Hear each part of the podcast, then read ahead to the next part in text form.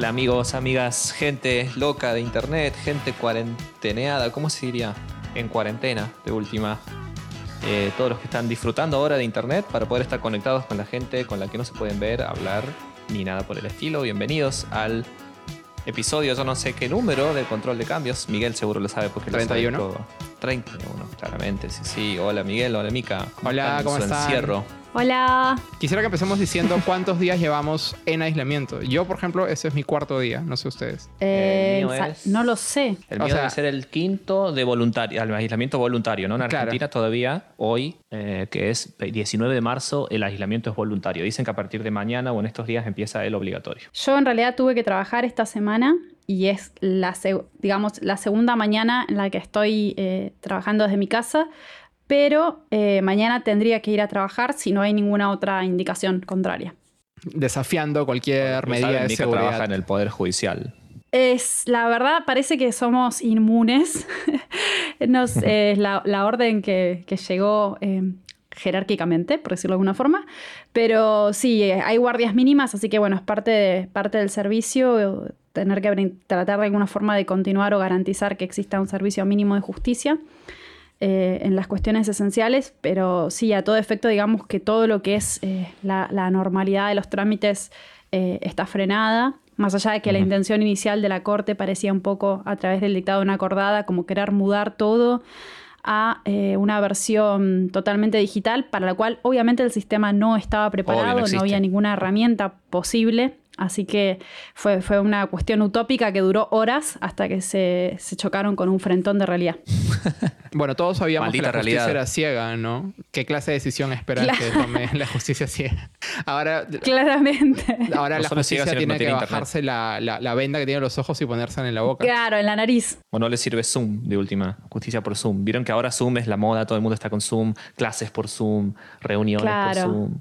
Los privilegiados, ¿no? Por supuesto, los que pueden trabajar así. Es muy loco eso. Yo decía, bueno, si hay algo que va, creo que va a ser positivo de, esta, de esto, es mostrar cuántas cosas se pueden trasladar con buena voluntad a la virtualidad, ¿no? Porque antes era, no sé, yo lo pensaba desde la educación. Cuando vine a hacer mi posgrado en Derecho Informático, tenías que hacerlo en Buenos Aires. O sea, la UBA daba esa opción y tenías que venir a cursar.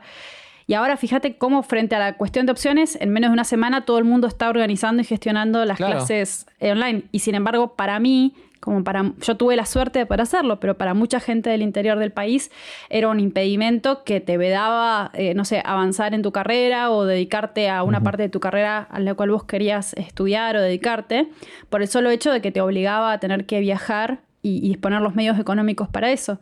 Entonces, me parece Sí. que va a tener un gran poder democratizador y de demostrar que, bueno, si se pudo bajo estas circunstancias, ¿por qué no empezamos a replantear estructuras de trabajo y de estudio remotas? Sí, de acuerdo.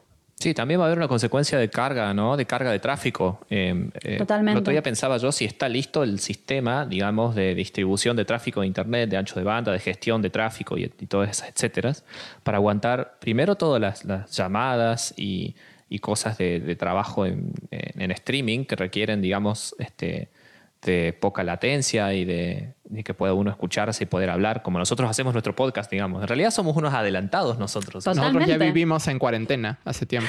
Este, Claro. este fue el es un primer podcast, que en se hace en cuarentena. cuarentena. Pero, pero no hubo mucha diferencia de los anteriores, digamos.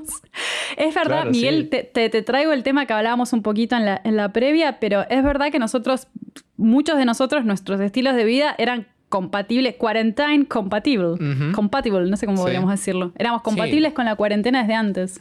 Ya estábamos vacunados contra la cuarentena. Sí, sí, total, totalmente. A mí la verdad que me falta solamente tener un laburo remoto, pero yo eh, muy, muy feliz de estar acá trabajando con mis gatitas. Sí. También te pasa después que te hartás, ¿no? A mí llegó un punto que trabajar remoto de mi casa me volvió loco y necesito salir. Y ahora no puedo, así que buen timing.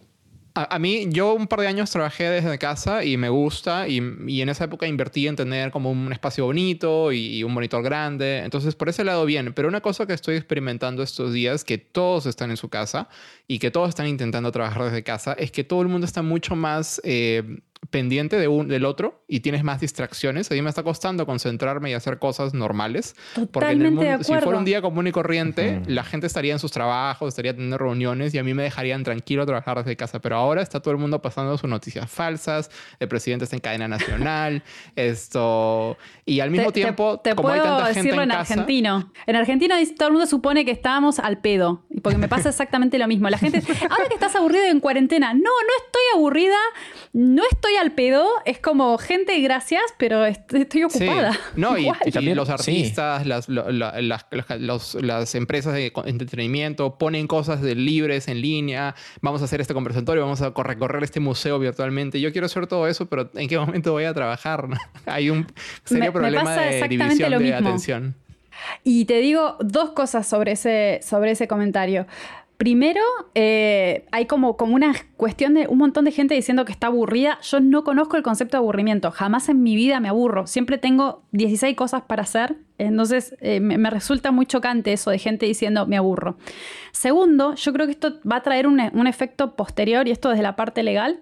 Y la otra vez lo conversaba por WhatsApp, no presencialmente, claramente con, con una colega, de que va a tener un efecto sobre los temas de propiedad intelectual. Porque vos fíjate cómo eh, siempre estamos con esta tensión de la distribución digital y el acceso al consumo cultural y cómo de repente hubo que levantar estas fronteras. Entonces me parece que puede ser la chispa de algún cambio en la forma en la que se distribuyen y se comercializan los, bienes digitales en relación a la propiedad intelectual. Ojalá. También me pasa de ver gente que está aburrida está humanamente aburrida, digamos, y la gente aburrida parece que tiene más ganas de exponerse. Entonces la gente que usualmente no sube historias en Instagram, por ejemplo, ahora empieza a subir. No sé si se dieron cuenta de eso. Hay mucha gente que está como más al pedo ahora, digamos. Eh, o sea, sin nada que hacer. Y empieza como a... El primer día de mi cuarentena y hace como un diario de... O sea, todos nos creemos que somos Robinson Crusoe y que nuestra historia es... siempre nos pensamos que nuestra historia era más interesante de lo que era. Ahora peor. Claro. Porque no tenemos nadie al lado que nos distraiga con Sí. Bueno, yo estoy, yo estoy llevando un diario con fotos de mis gatos, pero nada más que. Pero ya lo hacías antes, Mika, ya lo hacías antes. Gracias. Sí, puse igualmente unos diarios del coronavirus, pero en realidad mi intención es, creo, creo que mi servicio al público puede ser de entretener a la gente y hacerla reír. De hecho, subí una foto en la cual en un momento decidí cambiarme el color de pelo y ahora tengo literalmente el color eh, amarillo huevo el pelo, pero creo que es más que nada para que la gente tenga algo de qué reírse y que diga, mira, mira. Bueno, es un servicio público entonces lo tuyo. No, pero igualmente vos sos una persona que, al igual que nosotros, eh, quizás Miguel un poco menos, pero somos que gente que ya venía subiendo cosas mucho a internet y hablando de temas y comentando cuestiones de, tecnología y todo eso, pero yo me refería a, a, la gente que usualmente reniega de esto, ¿no? Los que dicen, no, hay que estar al pedo para subir cosas a Instagram los que juzgan, digamos, ahora les toca a ellos. Así que es muy, muy divertido eso. Yo, les iba a comentar otro aspecto de esto que tiene que ver también con la organización de los trabajos remotos, eh, mm. que hay mucho desconocimiento sobre los, también los temas de privacidad y en el uso de herramientas remotas. Y, hoy me llegó algo que era muy eh, gracioso y no gracioso a la vez, pero que se empezaba a compartir en, una lista de, de devs, el tema de, por ejemplo, cuando la gente no sabe que vos estás compartiendo algo y lo están viendo desde la pantalla del otro lado. Mm. Eh, entonces está, se está poblando eh, de videos y de imágenes que, por ejemplo, está dando vuelta un, un meme, por decirlo de alguna forma, en el cual le mandan un memo a alguien diciéndole, eh, esperamos que te sientas mejor, vemos que estás logueado por acceso remoto, están hablando de una VPN, y le avisan, tu pantalla es visible y podemos verte viendo pornografía entre llamados. Qué feo. Por favor, y le explican a continuación cómo desactivar la pantalla compartida. Y después otros que eran unos muy malos compañeros que está circulando un video que aparte en la llamada por, por Skype está el nombre de la persona, lo cual es tremendo, en la cual la persona está haciendo Skype desde el baño y pasa de una situación en la cual se ve absolutamente todo lo que está haciendo en el baño a una situación más comprometida aún y todos matándose de risa y no diciéndole la situación en la que está. Entonces me parece algo, y encima alguien lo compartió. Entonces digo, algo bastante, primero el tema de, seguridad en el uso de herramientas de trabajo remoto. Y segundo, eh, un poco de solidaridad humana y de empatía. O sea, está bueno hacer reír a los demás, no está bueno hacer reír a los demás con esto. Ahora, ahora, yo pensaba, siendo que nuestro podcast, volviendo a eso que, que, hablábamos recién, lo digo porque por ahí puede haber este, escuchas nuevos, nosotros grabamos nuestro podcast cada uno desde su casa, desde siempre. eh, en Buenos Aires, Córdoba y Lima, ¿no? Entonces estamos como a cuarentenados desde siempre. Yo pensaba, ¿alguna vez nosotros habremos hecho eso sin decir nada, ¿no? Y sin decir demasiados detalles de gente. ¿Alguna vez han grabado ustedes episodios de este santísimo y sagrado podcast estando en el baño, por ejemplo, o en situaciones comprometedoras? No, jamás. Para mí, Miguel, sí. No, no. Porque, Hicieron silencio ustedes dos. Acá, acá hace mucho calor, entonces de, vez en cuando, no sé, vengo en, shorts, pero, pero es difícil, eso sería difícil porque de la manera en la que nosotros grabamos, al menos yo tengo delante mío un micrófono digamos, grande. Entonces no puedo llevármelo a cualquier lado, ¿no? Y tengo audífonos, entonces no, es como una mini estación de radio, entonces no puedo llevármelo a cualquier lado, pero si tuviera una llamada, ahí tendría más, más flexibilidad de movimiento quizás, ¿no? Yo sí he grabado, por ejemplo, tirado en la cama. Tipo, totalmente mm. acostado, tirado así. Mal, Javi, mal. No, sentado ni nada. no, no, muy, muy, muy incómodo. Igual, yo también, igual, igual que Miguel, tengo un micrófono súper potente que capta todo. De hecho, debe estar captando a, los tres satélites que tengo alrededor, que son mis gatas, y que dos por tres participan en la conversación. Como por ejemplo eso. Buenísimo. ¿Lo, has picado o algo así? ¿O cómo así ha, gritado? Me giré y la miré. Literalmente me giré y la miré. tienen un nivel de, compatibilidad con los humanos. Ellas creen. Sí, sí, creen que son humanos.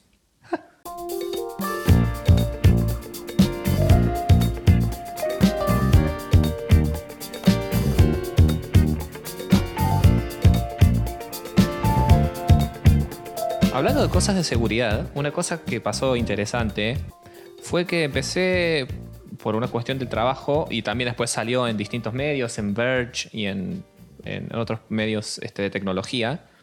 Esto de que por cuestiones de seguridad de los empleados que trabajan en moderación de contenidos, de Facebook, de YouTube, etc.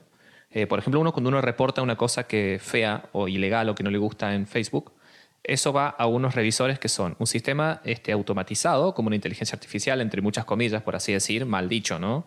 Eh, pero digamos, un sistema automatizado y después eso pasa a un revisor humano y ahí se toma una decisión de si ese contenido se baja o no.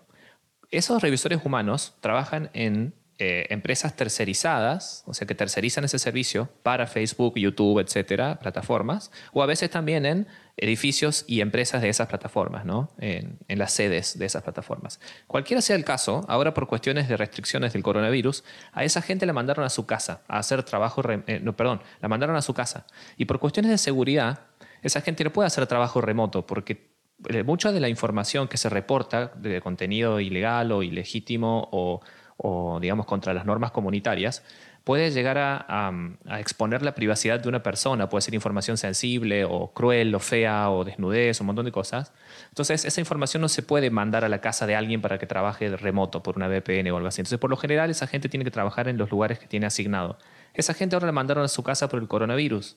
Entonces hay menos revisores humanos y eso hace que la, remoción de contenidos y, el flagging, digamos, y el dar aviso de, contenido para, dar de baja este, sea solamente atendido por máquinas. Entonces las plataformas ya se adelantaron a pedir disculpas de que va a haber varios errores y varias bajadas de contenidos este, arbitrarias, digamos, o, o, mejor dicho, varios errores en la consideración y bajadas que no corresponden y cosas así, o cosas que corresponde bajar no las bajan, porque están solamente siendo atendidas por las máquinas, digamos. ¿no? Eso, eso está muy interesante, es una, una consecuencia, eh, por un lado, algo de privacidad, que me acordé por lo que dijo Mika, por eso de, de, gestionar la información y al no poder llevársela, generar esta situación, y lo otro es que se rompió buena parte de lo que es la moderación de, contenidos, lo que da la, pauta de que solamente no se puede confiar solo en máquinas ¿no? para hacer esta revisión de qué es lo ilegal, lo incorrecto, lo que fuere, a escala. Entonces, ahí tenemos una consecuencia directa de nuestros eh, espacios digitales. Y sobre todo en un momento en el que se necesita más que nunca eh, buena información, ¿no? Eh, precisamente son eh, situaciones de pánico social, de incertidumbre, eh, que son el caldo de cultivo perfecto para desinformación, para información alarmista, para información que invita a la xenofobia o al racismo, que son todas, que son todos contenidos lo suficientemente en la zona gris que necesitan de una revisión humana, ¿no? Yo creo que ahí lo que tendrían que hacer las empresas es descubrir la manera de que esas personas continúen trabajando de manera remota, ¿no? O sea, no me parece un problema imposible de resolver. No, para mí tampoco. Sí, en temas de privacidad, ¿no? Sí, por otro lado también se muestra el problema que significa que existan eh, que esté centralizado el control de la moderación de contenidos en unas pocas empresas, ¿no? O sea, ese problema de la centralización aparece acá clarito.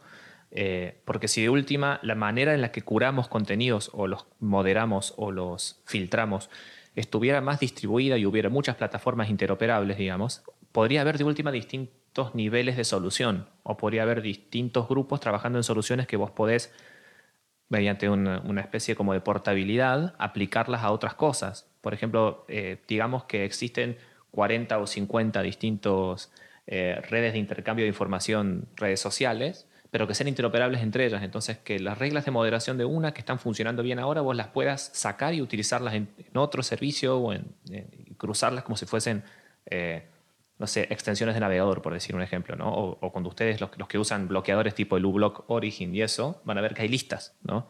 De, anuncios bloqueados y esas listas se pueden mm. compartir. Entonces, si hubiera más este, competencia, interoperabilidad, este, distintas opciones, podría como, como darse distintas situaciones de curación diferentes, ¿no? A, mí lo que, me, lo que me lleva a pensar de esta situación que vos describís, en cómo le estamos dando más preeminencia al valor del procedimiento que al valor final resultante de la moderación. Explico esto, digo, ¿cómo debe pesar más? Porque esto me parece que es casi una decisión del Departamento de Legales.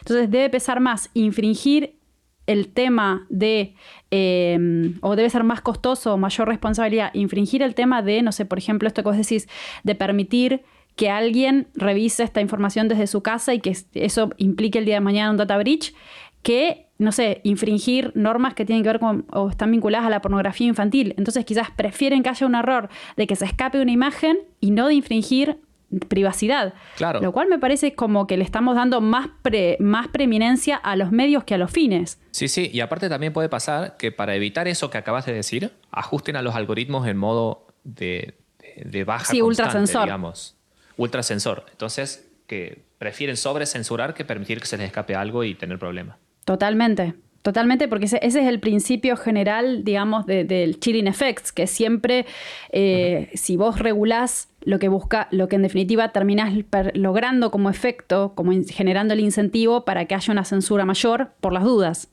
Entonces es, me autolimito por debajo para no acercarme al límite puesto por la norma efectos digitales de este bicho. Pienso también hasta qué punto no puede estar relacionado con este arreglo que nosotros sabemos que existe de muchas eh, empresas de tecnología que no necesariamente moderan sus propios contenidos, sino que contratan a terceras empresas, a un call center en... Eh, en, en Indonesia o un center en Brasil para que haga la moderación de contenidos. Entonces son trabajadores que no están sujetos a, la, a una relación laboral con la empresa principal que eso es más barato para la empresa principal, pero que si estos trabajadores los mandas a su casa, la empresa principal ya no tiene la capacidad de invertir en, acomodarle una, un espacio de mm. teletrabajo a cada uno de estos eh, miles de trabajadores y la empresa intermediaria tampoco lo va a hacer porque no le resulta, ¿no? O porque sería reconocer una relación laboral entre el trabajador y la empresa, que es lo que no quieren hacer, ¿no? Entonces yo creo que ahí hay más de, de como que capitalismo funcionando eh, que de un, incluso que de un prurito por, por la privacidad, ¿no? Es simplemente que ellos no quieren comprometer comprometerse en, asumir esos costos como suyos. Sí, sin duda.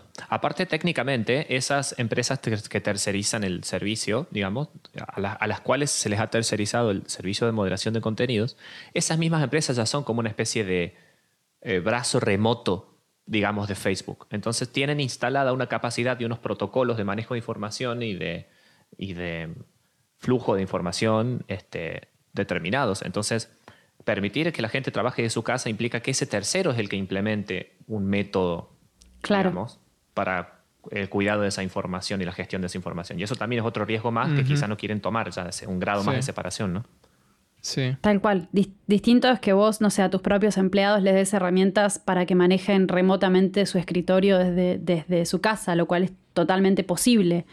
Pero, digamos, tenés que tener una infraestructura de seguridad muy, muy grande. Mientras estábamos hablando, estaba chequeando, porque esto es fake news en vivo. Eh, hoy estuvo circulando un, comunicado, dando vuelta esto que hablábamos de las redes, eh, que daba, citaba un link, y esto me parece súper importante también, la gente que nos escucha generalmente va a estar atentos o está metido con un tema de, fake news y sabe de lo que estamos hablando, pero también parece que está bueno para que se lo acerquen a sus conocidos y allegados. El tema de, por ejemplo, estaba circulando un, un mensaje de WhatsApp con un link al boletín oficial. Primero es complicado muchas veces abrir un link sin contexto porque no sabes a, eh, en qué lo, lo estás abriendo, digamos, o, qué le estás abriendo la puerta. Pero segundo, que era un link verdaderamente al boletín oficial, pero que citaba un decreto de necesidad de urgencia del día 17 que ampliaba en algunas cosas la emergencia nacional, pero el texto que acompañaba eso, o sea, para cualquier despistado que no leyera el, el decreto, hablaba de unas medidas draconianas de estado de sitio, etc. Eh, es un tema de educación ir avisándole uno por uno muchas veces que esos videos o que esos eh, mensajes son falsos. Pero, y acá me llega justo uno que habla de Perú, por eso, por eso lo quería traer.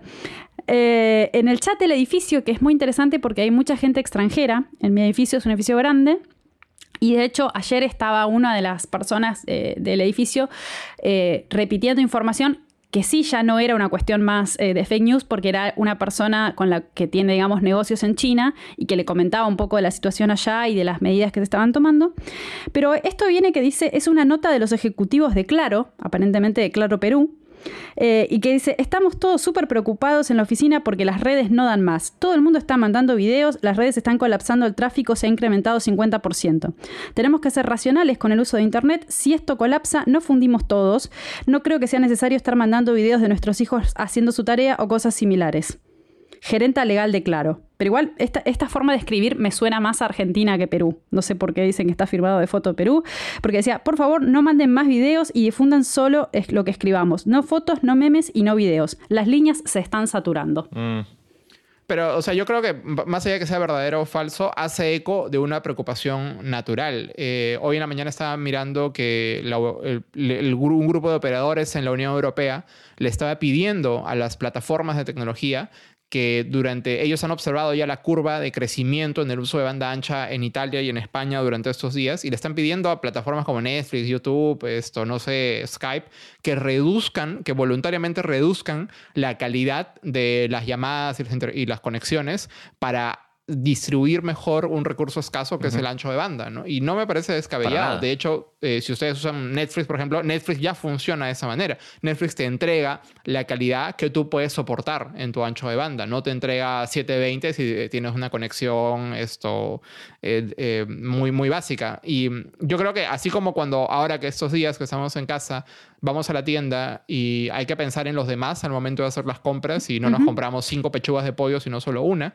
Esto, y yo creo que también deberíamos ejercer la misma mesura al momento de usar, usar Internet, teniendo en cuenta que hay mucha gente intentando usarla, ¿no?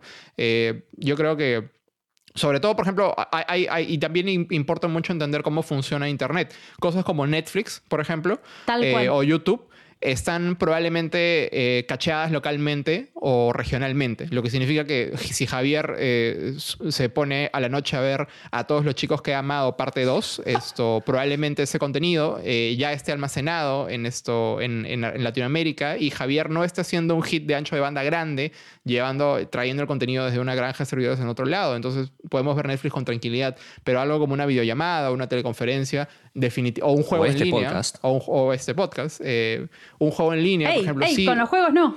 Sí, sí, sí necesita de una, una ancha banda alto, ¿no? Entonces deberíamos ejercer un poco de mesura eh, al momento de hacerlo, porque de lo contrario yo creo que, que, puede, o sea, vamos a reducirnos al caos si es que nos quedamos sin internet, ¿no? Micaela, todo esto es tu culpa entonces, porque tenés un podcast, claro. no solo uno, tenés dos podcasts, haces streaming a veces de cuando haces streaming de los podcasts, streaming. Jugás. O sea, todo mal. Sí. Todo. Sí, yo, soy la culpable de todo. Y, mando memes de gatos también. Y, es cierto que también es un poco las empresas de, telecomunicaciones poniendo el parche antes de que salga la llaga y decir, bueno, cuando se caiga esto no fue nuestra culpa. O sea, yo creo que ellos también quizás han sido demasiado conservadores en sus estimaciones de proyección de, demanda al momento de tender las redes en nuestros hogares, pero también nosotros deberíamos anticiparnos a eso. ¿no? Ahora estamos en una situación de emergencia. Si luego esto se convierte en la, nueva normalidad para, para, mucha gente, ahí sí habría que, habrá que pensar en una mejor infraestructura y etcétera. Pero... Totalmente. Hay, hay dos cosas ahí que quiero rescatar. Una es que me parece que está generando como un baldazo de agua fría para muchos de tomar conciencia de la no virtualidad de Internet. Porque esto de la nube, esto de Internet, o sea, como que parece que es gratis. Que o sea, Internet mágico. tiene un impacto ecológico, que es mágico, que es gratis, que es infinito. Entonces creo que está demostrando los límites, eh, feasible, me sale la palabra, pero es como los límites, los límites fácticos que tiene Internet. Físicos, O sea, que no es inabarcable, físicos, no es inabarcable, o sea, los servidores están en algún lado, la información transita, esto genera un peso ecológico sobre el mundo, eh, es como tener esa conciencia de que por ser inmaterial no implica que no, no, que no tenga un impacto, digamos, sobre, sobre el ecosistema. Y, y pensaba también mucho esto de que vos decís de la nueva normalidad, porque es algo que se está hablando ahora de estados de, bueno, pasemos los 15 días y ver qué pasa. Pero yo pensaba, y esto desde lo legal se los, se los planteo, ¿no? Pero digo, es algo muy grave que no sé si tiene precedentes en la historia que se cierren las fronteras de esta manera.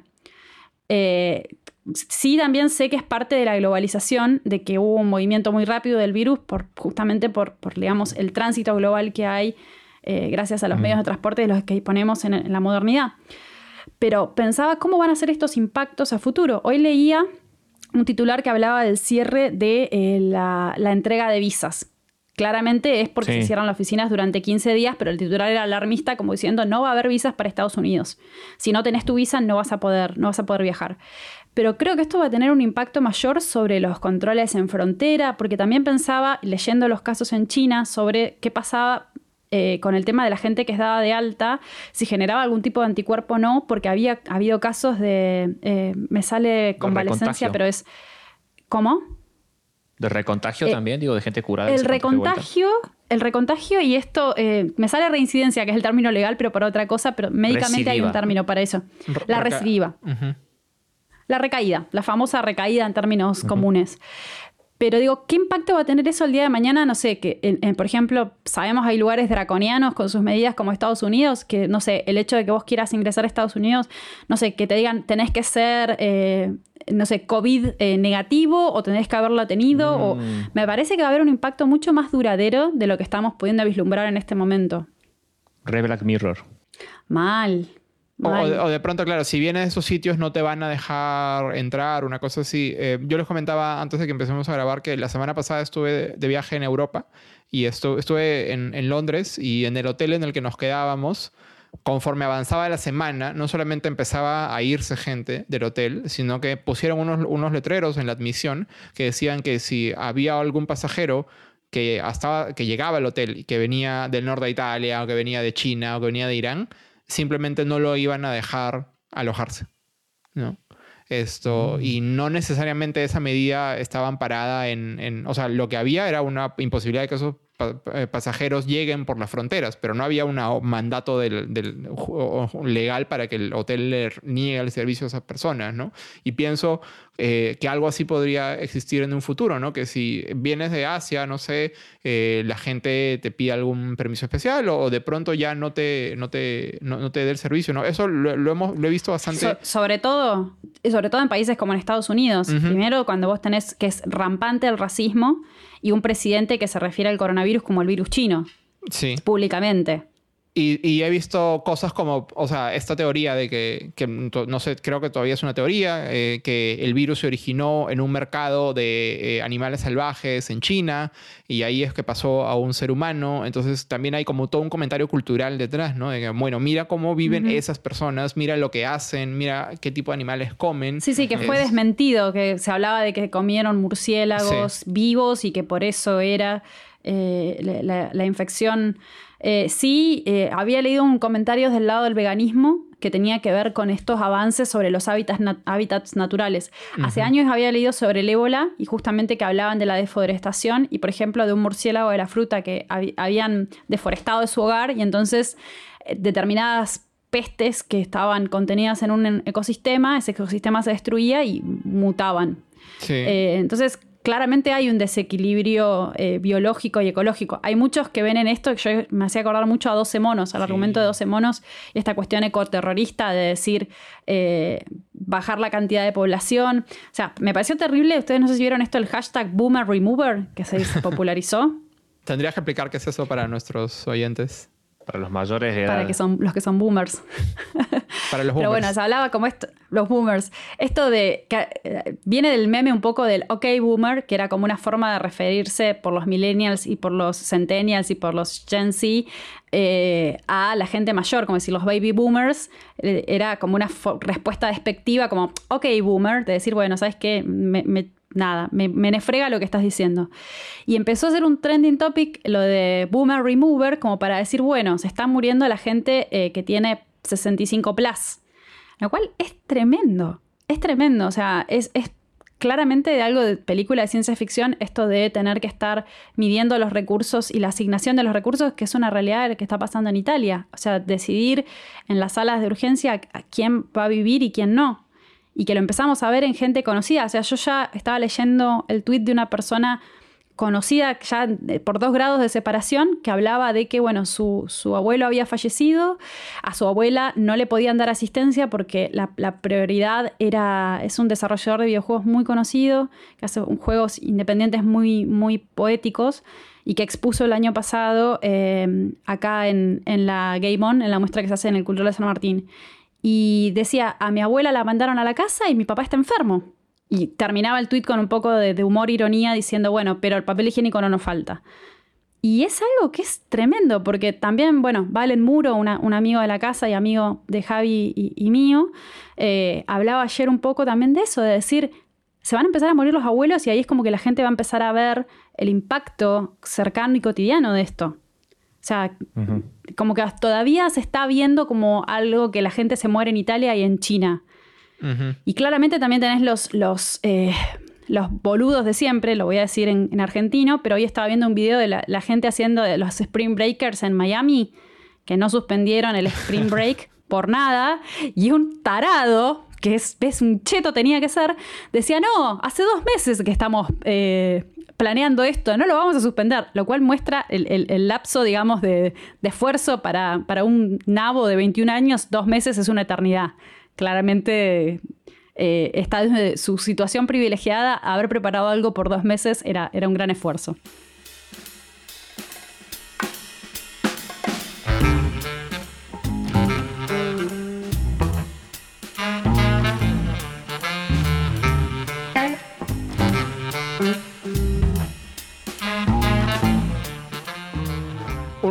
Aspecto que yo creo que tendríamos que tocar en este podcast eh, por la naturaleza es las respuestas que diversos gobiernos han empezado a tomar en función de la emergencia sanitaria, ¿no? Hablábamos de que en Perú, por ejemplo, se ha declarado el estado de emergencia, en Colombia, en Chile se ha declarado el estado de emergencia. Eso significa diversas cosas en, diversos países. Eh, en Perú está, prohibida, está prohibido transitar libremente por las calles, salvo excepciones, que si tú eres médico o trabajas en alguna empresa de alimentos o si vas a comprar alimentos para tu familia, esto a partir de cierta hora ya nadie puede salir a la calle, eh, pero y, entiendo que además están cerradas las fronteras en, en buena parte de Latinoamérica, pero otro aspecto interesante que está surgiendo eh, con estas restricciones son una serie de planes y programas del gobierno para o identificar a personas que están eh, contagiadas con el virus o identificar a personas que están siendo afectadas por esta realidad, ¿no? Y esas maneras de identificar en Perú, por ejemplo, hay que sacar un, en internet, hay que, inscribirse, hay que sacar un permiso digital,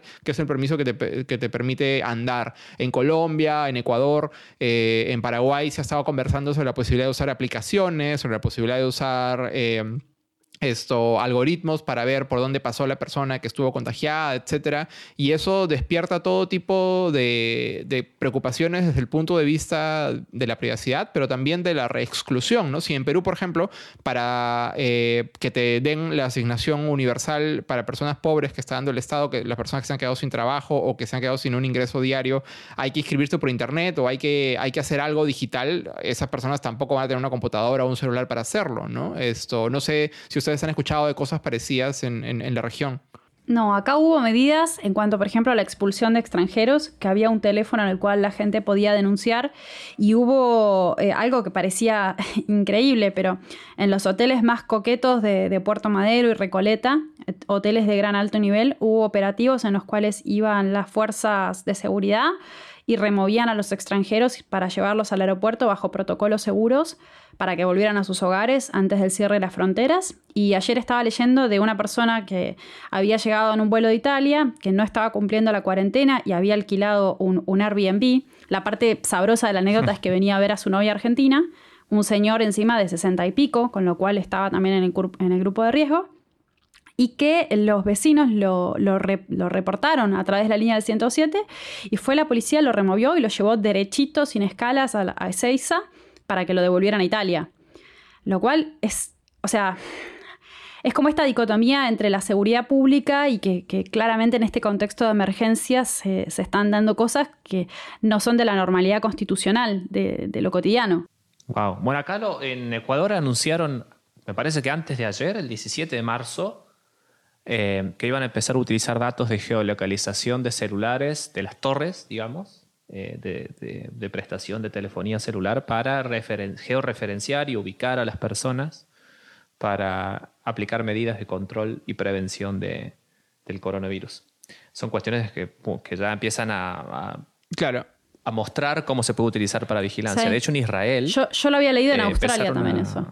Claro, en Israel, por ejemplo, empezaron a caerle mensajes a personas. Directamente te cae un SMS que te dice, estuviste, por tus datos de ubicación, estuviste cerca de alguien que tiene coronavirus. Como para que te testes o te aísles o no sé qué. Entonces, eso ya muestra, sabemos ya que Israel es una potencia mundial en cuestiones de vigilancia y todo eso, ¿no? Y que tienen como unos sistemas de vigilancia que deben ser temibles a, un nivel mucho más micro y especializado que el que puede haber en Ecuador, por ejemplo, ¿no? Em, pero digo, eh, está viendo ya y, está empezando, y se están empezando a ver las, las cosas que hay, ¿no? Y lo peligrosas que pueden ser mal utilizadas. Ahora, bueno, suena bien, ¿no? Eh, de hecho, mucha gente eh, le estaba como halagando la manera en la que China respondió a esta amenaza, pero tienen que pensar también en el costo en el que se hace, ¿no? Y China es un gobierno totalitario que tiene la capacidad y la usa sin ningún resquemor de, de forzar cuarentenas, de aislar eh, ciudades, digamos. por eso les sale bien una vigilancia tremenda. Ahí, ahí, quiero hacer dos comentarios sobre China, porque es casi un tema recurrente eh, en mí eh, estar observando la situación, sobre todo lo que tiene que ver con el deployment de, inteligencia artificial en usos de, de vigilancia. Y hay una cuestión de que, por ejemplo, había eh, noticias que estaban circulando que lo veían de forma graciosa, pero que había drones en la calle que de repente, primero que estaban generando algoritmos para identificar a la gente con reconocimiento facial aun cuando usaron máscaras. Segundo, la vigilancia que nuevamente implicaba a una persona indicarle dónde había estado y, y, a través de cámaras de reconocimiento facial detectar a aquellos que salían al exterior violando la cuarentena. Tercero, el empleo de drones, que por ejemplo seguían eh, a, no sé, la nota citaba a un abuelo y que al abuelo le hablaban y le decían, eh, el dron le decía, abuelo, ¿qué hace afuera? Vuelvas a su casa, que el abuelo miraba al dron y se reía, eh, como se llama, diciendo, por, como, ¿qué es este aparato que me habla? Y la otra cuestión eh, importante de China es que también gran parte de la culpa de que el brote haya, se haya propagado en Wuhan es que el médico que había denunciado, el primer médico que ve esto y lo denuncia, que es un héroe, eh, es obligado a retractarse por el gobierno chino por de alguna forma violar o romper la paz pública, fue vilipendiado, fue ridiculizado, era un oftalmólogo. Y esa persona después obviamente siguió atendiendo pacientes en condiciones de precariedad, termina contrayendo la enfermedad, termina muriéndose. Y que si el gobierno de China no tuviera ese control tan férreo de la libertad de expresión y no fuera un gobierno totalitario donde cualquier expresión disidente se suprime, la epidemia se hubiera controlado muchísimo antes. Sí, bueno, no sé. He escuchado mucho eso y realmente a todos nos gustaría, claro, que sea así. Que, o, sea, no sé cómo hubiese pasado esto si hubiese, si hubiese surgido en, en, otro, en un estado más democrático, ¿no? Por un lado, quizás se hubiesen tomado precauciones antes, eh, pero por otro lado, quizás también tampoco hubiese sido tan fácil ejercer las medidas como meter a todo el mundo en su casa, ese tipo de cosas, ¿no? Es, es un caldo de cultivo muy interesante para entender la globalización, eh, hasta qué punto los, desequilibrios democráticos o, de, libertades individuales y civiles en, un Estado nos terminan impactando a todos. Acá estoy viendo una, un, par de información que teníamos nosotros que estamos tratando de, seguir estos casos en el mundo. Es increíble las cosas que están pasando. En Irán, por ejemplo, el gobierno lanzó una app que decían que servía para que la gente se diagnostique el coronavirus. La lanzó el gobierno. ¿Y qué hacía? Eh, la Soplabas en el micrófono. No sé, tenía como unas preguntas en las que vos tenías que contestar y decir que, que- te decía si tenías coronavirus. Y en lugar de eso, lo que la aplicación hace es levantar información y recolectar datos, pero de manera tremenda de millones de personas. En Rusia también están usando sistemas de inteligencia artificial y vigilancia en video este, para, para seguir gente también por posibilidades de coronavirus. Bueno, en Estados Unidos se está evaluando la misma eh, situación que se anunció en Ecuador de utilizar la, los- la ubicación de los teléfonos este, dada por las empresas de telecomunicaciones para, para seguir a las personas ¿no? y ver cómo se puede llegar a, expandir la enfermedad, digamos. Este, bueno, en, en Túnez, por ejemplo, hay una reforma para un proyecto de ley de difamación que dice que si vos das mal, eh, noticias falsas sobre el coronavirus o lo que fuere, este, eh, que esté sancionado, podés ir preso. Eh, bueno, en fin, ¿no? Un montón de cuestiones están sucediendo. Ah, bueno, y acá también pasó en América Latina, en Argentina pasó, que a un diario se le ocurrió la fabulosa idea, y también se está hablando en algunos gobiernos provinciales, de publicar los nombres de personas que, que han sido eh, pacientes de los pocos casos que hay, digamos, ¿no? Lo cual es una locura. Peligro que eso... Peligro total, sí, no va a faltar el loquito que se le va a ocurrir hacerles algo a esa gente, ¿no? Sí, totalmente.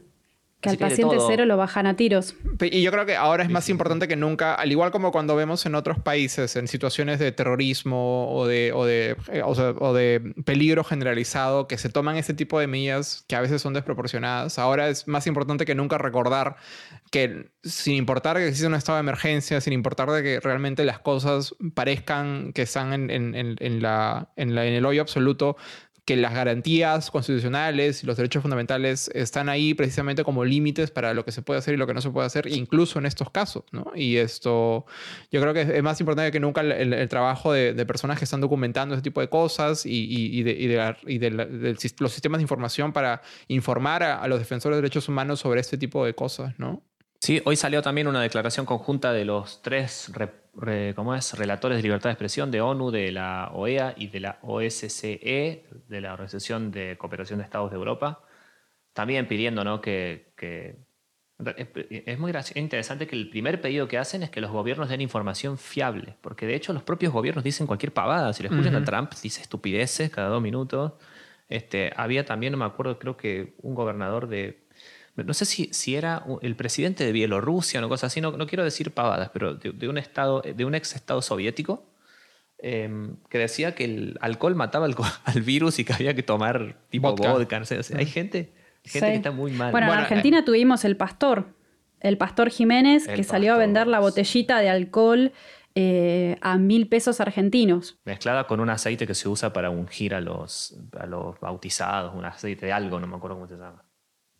Qué lindo. Bueno, en Estados, en Estados Unidos no solo eh, había un telepastor que quería con una mano toda grasosa curar el coronavirus a través de las telepantallas, o sea, un ejercicio de la teme- telemedicina increíble, sino que en el propio gabinete de Trump hay una foto circulando de Pence eh, rezando por el coronavirus, que en el caso no aclaraba por qué rezaban, si por la cura o por qué. Y yo creo que tratándose de Pence estaba rezando porque se mueran todas las, los chinos, las lesbianas, Las aborteras, porque ese es Pence. Las mujeres en general, Las mujeres sin marido. claro. Vamos a hablar igual del, del- vamos a hablar igual del elefante en la habitación, de la cosa obvia que no hemos hablado y que es nuestra responsabilidad, que es la teoría que indica que Morachimo es el paciente cero de su, de su ciudad o de su barrio. Sí. Claramente. Miguel Morachimo, señoras y señores, estuvo en Europa hace poco. y La semana a pasada. La semana pasada, sí. Eh, estuve en. Europa ¿Hiciste una semana. ¿Qué Estuve hiciste? en Londres, donde no, aparentemente no hay tanto coronavirus como en España, pero estuve acompañado de mi mamá, que la semana anterior a esa había estado en España. Entonces, eh, con- ¡No! sí, eh, entonces todos estamos bien eh, por ahora. Pero los últimos días del viaje veíamos con, con, em, con pavor eh, las noticias de cómo iban incrementándose las medidas restrictivas que imponían los gobiernos en Europa y también los gobiernos en Latinoamérica, ¿no? A tanto así que nosotros hemos venido eh, de Londres a Madrid y Madrid a Lima eh, en, el, en, el, penúltimo vuelo que pudo aterrizar eh, en ese lapso de tiempo, porque eh, llegamos el domingo y el lunes ya no entraba ningún vuelo de Europa y esto a partir del martes ya ni siquiera se podía salir de Lima. Entonces mis papás que viven en el interior alcanzaron a viajar literalmente también en los últimos. Constantemente tenía esta sensación de ser la persona que entra y luego detrás de mí se cierra la puerta. Esto... Y además, eh, la idea. La gran Indiana Jones. Sí, y además, o sea, ver el aeropuerto de, de Barajas en Madrid vacío, eh, todo cerrado, por ejemplo el duty free completamente cerrado por, por orden del gobierno, esto, ver a todo el mundo con mascarillas en el avión y además pasar 12 horas encerrado con toda esa gente pensando que en cualquier momento te puedes contagiar del virus, esto realmente eh, es, es, es, una experiencia bastante particular. Afortunadamente todos estamos bien y desde que hemos vuelto hemos mantenido la mayor de las precauciones de no salir de casa, de no interactuar con mucha gente, de no tocar muchas cosas. Yo afortunadamente vivo solo, así que no tengo a quien contagiar, salvo a mi planta. Esto, pero, y si salgo, soy extra cuidadoso. Solamente he salido una vez en, en, la, cuarentena y espero salir una vez más la próxima semana. Pero, pero bueno, sí, eh, es, es, es muy loco. Es muy loco pensar que por un día más nos hubiésemos podido quedar. Tu caso, en tu caso, dos cosas. Primero, vos sos una de las personas que debería sí usar las mascarillas en la cara, las mascarillas faciales, porque la mascarilla facial, la idea es que la tiene que usar la persona que tiene posibilidad de contagiar a otro. O que ya está no enfermo, la gente que quiere evitar el contagio, que está enfermo o que tiene posibilidad de contagiar a otro. Eh, eso por un lado. Y segundo, esta situación tan, tan increíble de la terminal, así de Tom Hanks, de, gente varada en aeropuertos. Eh, es, es, algo completamente inaudito. Y además. Hay gente que se quedó después del cierre de fronteras. Hay no sé cuántos argentinos que se quedaron en Perú, por ejemplo. Sí, y viceversa, ¿no? La, la maleta de mi papá, por ejemplo, se quedó. Entonces ahora veía, ah. veía en la televisión como la gente en los aeropuertos decía, ahí debe estar la maleta de mi papá. Mi papá debería ir ahí a manifestarse también. que nadie piense en las maletas. Claro. claro. Bueno, igual pasan procesos de, desinfectación. Ayer veía a los, a los mexicanos cantando Cielito Lindo en, el aeropuerto de Charles de Gaulle. Eh, que bueno, es una forma de pobres de pasar esa situación espantosa. Lo que sí quiero denunciar es a todos los las celebrities que están haciendo cosas cursis, tipo vi recién a Gal Gadot que quería cantar Imagine, hizo todo un video. Ay, a mí me gusta. Pero porque te gusta Gal Gadot. Pero el video es recursi, como que es todo una cosa así cortadito, picadito de, de, ay, todos cantamos Imagines desde nuestras mansiones en Hollywood. Señora, pero, cállese. Pero es, es, lindo porque es esperanza, alegría, un poco de, de algo lindo, positivo. Y, bueno, pero hay gente, que, cree, hay gente que cree que había un tipo, hay gente que cree que un carpintero que vivía en Palestina hace más de 2000 años este, hacía milagros de caminar arriba del agua. Le está sacando el coronavirus. Y le saca el coronavirus por la pantalla. Claro, déjame a mí que en, el amor, en no. Igual envidio mucho a la gente que, le envidio mucho a la gente que ha logrado hacer cuarentena. Yo he visto gente haciendo cuarentena en casas de playa, en casas con piscina. Además, ahora que estamos en el verano es, latinoamericano, uf, hemos estado teniendo unos días muy bonitos acá en Lima que como que dan ganas de, de salir a la calle. No lo hagas, Miguel. Bueno, ¿podemos, podemos mandarle un besito grande a los terraplanistas y a los antivacunas en este momento y que vengan con todo su ejército de homeópatas a tratar de curar el coronavirus. Dale. Es, maravilloso el, Porque el otro día, con esto de aplanar la curva, que uno de los primeros que también empezó a hablar de eso era James Gunn y había recibido toda una, una oleada de comentarios diciendo: ¡Ay, eso es un comentario terraplanista! Y el tipo tuvo que salir a explicar qué era esto justamente de aplanar la curva de contagio. Pero digo, ¿dónde están los, los antivacunas en este momento? Tu amigo James Gunn. De repente piensan que el, coronavirus es un resultado de las vacunas y de repente piensan que son inmunes o algo así. Por no haber Sí, o que lo hicieron a propósito los chinos para dominar el mundo. Esa es otra que escuché también. Que está hecho a propósito en un laboratorio para dominar el mundo. Que los chinos lo hicieron y que ahora van a hacer la vacuna para hacerse ricos y todo eso. Silencio conspiranoico. En este momento creo que todos estábamos pensando una serie de, barrabasadas y puteadas en nuestros idiomas. No sé, ¿cuál es la peor puteada que vos podés decir en Perú? Mm, no sé. No, no, no, tenemos mucha decir? no tenemos mucha creatividad. No. No es gracioso. bueno, a mí me gustan las chinga tu madre. Las mexicanos me gusta como, como insultan. vamos a hacer una, Ahí podemos viralizarnos, ¿ven? Fácilmente. Podemos preguntar una consigna en Twitter para el episodio que diga, mandanos tu insulto favorito para los negadores de las vacunas. Claro, sí, ya está. exactamente, hagamos los stories y bajan en, cuenta, en, Instagram. reportan todo. Pero con poquito ancho de banda, porque si no la gente de la gerencia de Claro. Nos reta. Que lo manden en Por cassette. SMS. Sí, sí. en correo a la casa de Miguel Morachimo yo podía publicar la, la. Sí, yo acá tengo una En audios. En audios para Miguel que le gustan tanto. No. Uy, sí, sí. Audios grabados en cassette para Miguel. bueno, para terminar con una, una un poco mejor, un poco más linda, les quiero contar una cosa muy buena que encontré. Que justo estaba viendo uno de los recursos más lindos que hay para seguir esta, la información del mundo, porque también pasa que hay mucha como, como sobrecarga ¿no? de información y a veces los noticieros de la televisión, o al menos aquí en Argentina, son muy exagerados, muy alarmistas todo el tiempo. Es como la cantidad Tal de cual, muertos, están como sí. contando los muertos como si fuese, o los, o los infectados están contándolos como si fuese, no sé, eh, en una- aparte de una manera totalmente desconectada de la realidad. Si la gente supiera la cantidad de gente que muere por día por distintas cosas, eh, no sé, se volvería loca, digamos. Y ahora están mostrando eso y más, y encima con un pánico absoluto.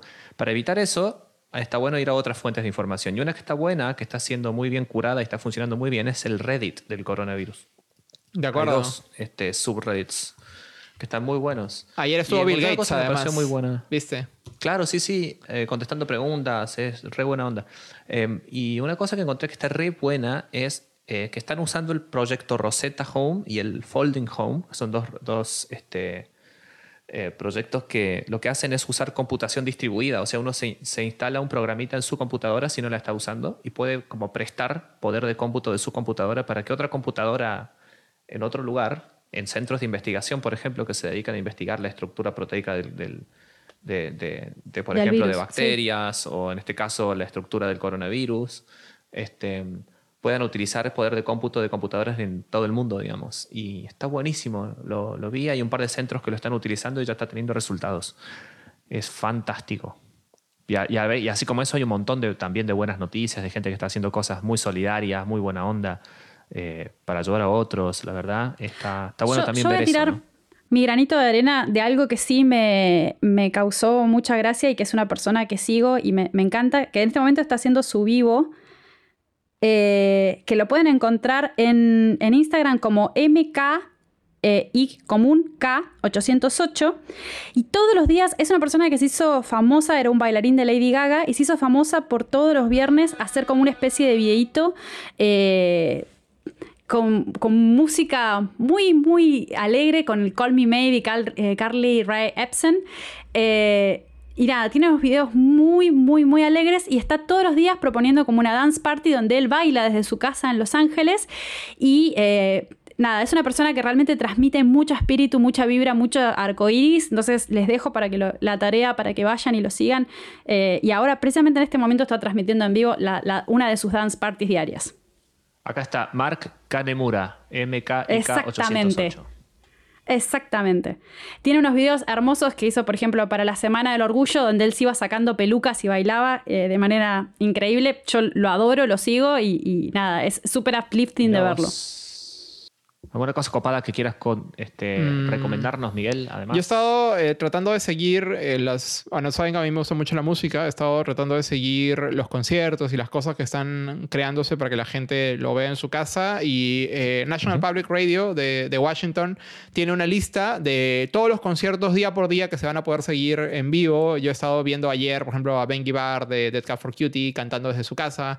Esto, y este fin de semana va a haber varios festivales. Así que les voy a dejar el enlace en las notas del episodio, eh, que ojalá salga durante la cuarentena, para que ahí puedan meterse a ver las cosas Sí. que están haciendo. Eh, en mis ratos libres estoy, además de leer noticias sobre coronavirus, estoy eh, mirando estos conciertos y estoy aprovechando para limpiar la casa. Les recomiendo que aprovechen para limpiar su casa. Sí, ¿no? Está, está buenísimo.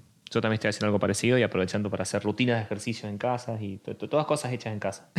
Obviamente. Bueno, yo estaba patinando, hace mucho que no nos vemos y yo aprendí en esta interina a, a- a- en rollers y estaba haciendo freestyle en rollers y nada, me, me jodió todo porque no tengo dónde hacerlo. No sé, y ya creo que opción última va a ser poner los conitos en casa para poder practicar los ejercicios. ¿Vos estás aprendiendo desde hace poco o hace mucho que hacías? Eh, patinaba, pero la parte como más técnica de hacer trucos aprendí desde enero más o menos. Y, No, porque yo te vi, vi unos videos en Instagram y que estás haciendo cosas recopadas con los conitos. Sí, sí, estoy muy feliz con eso y espero, bueno, no perder, no perder las destrezas en estos días.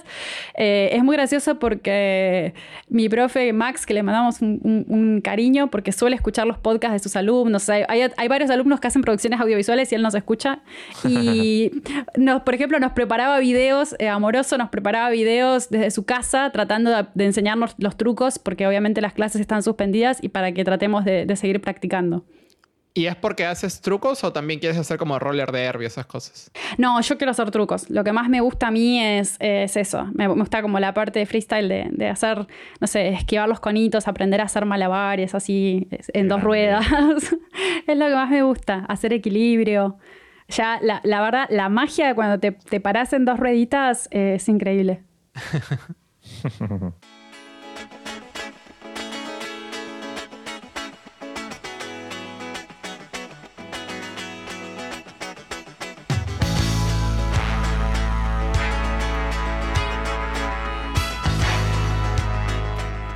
Bueno, gente, se nos va quedando sin tiempo el episodio, así que vamos a ir saludando, despidiéndonos. Eh, pronto va a haber notas del episodio, como Miguel nos decía. Ahora me voy a poner yo a editarlo dentro de mi cuarentena. Este, lo que pueden hacer también, si quieren, como siempre, es comunicarse con nosotros a través de arroba cdcfm en Twitter o si entran a controldecambios.com y van a contacto, van a encontrar un hermoso formulario este, que nos recuerda a los primeros tiempos de internet en los cuales ustedes van a poder escribir. Cuando no había Instagram. Claro. direct- claro, es cuando no había Instagram. Cuando se podía salir de casa. Y también vamos a publicar la dirección postal de la casa de Miguel Morachimo para que ustedes le manden todas las cosas que quieran, incluidas Podríamos hacer eh, una, una cuenta de Instagram, ¿eh? Así nos mandan fotos de gatos. No, no se olviden que pueden esto, escuchar este episodio y todos los demás en controlcamis.com o en Spotify, Apple Podcasts, Overcast, Pocketcast, donde sea que hay podcasts, ahí nos encuentran. ¿Qué querías decir, Mika? que donde sea que hay podcast y no hay cuarentena, ahí nos encuentran. No, que también me pueden encontrar a mí en arroba juizgalifrey en Twitter. Y ahí ya estoy haciendo un hilo de fotos de gatos en cuarentena, así que pasen a dejar sus mascotas en cuarentena. Buenísimo. Va, va a ir el, el link también del hilo de fotos eh, de gatos en cuarentena. Bueno, gente, muchas gracias por su compañía, por su cariño, por su, este, sus consejos, las cosas copadas que están haciendo y gracias a Miguel por haber traído el coronavirus a Perú. No, Quiero dejar, quiero dejar en claro que no he tosido todo este, todo este momento, así que Bueno, gracias a nuestro paciente cero allá desde Perú. Eh, gracias, Javi. Así que nada, gente, cuídense mucho. Stay safe. Hashtag eh, stay safe. Cuídense y no salgan de sus todas casas. esas cosas. No, Sí. se, no se toquen la cara, por favor. Adiós. Ay, Chao, chao. bye.